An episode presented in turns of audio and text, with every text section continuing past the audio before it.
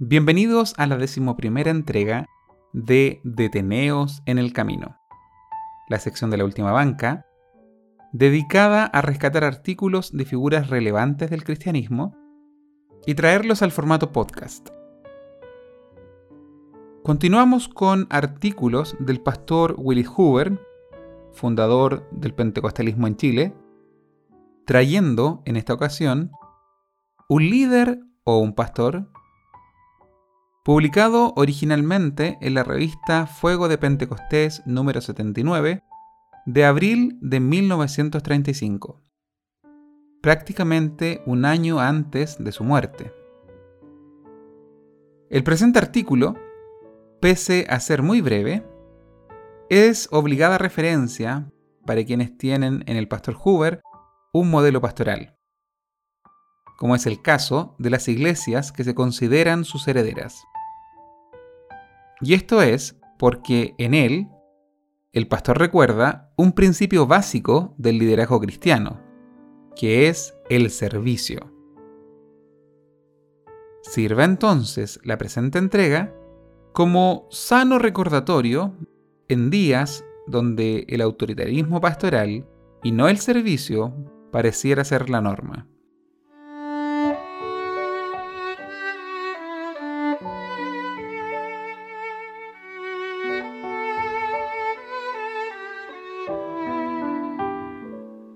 ¿Un líder o un pastor?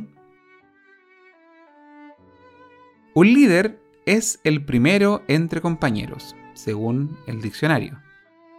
Medite en este pensamiento hasta que se apodere de usted la fe y esperanza para creer que Dios podrá hacer de usted un verdadero líder. El mundo muere por falta de dirección. Comience allí mismo donde está y haga compañeros de aquellos que le rodean y empeñes en llevarlos más cerca a Dios.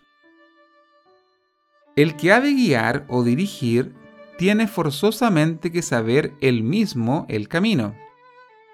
A medida que usted se somete al Espíritu y a estudiar la palabra, éste se irá aclarando delante de usted. Un líder necesita tener voluntad para ir adelante. Esto requiere energía y coraje.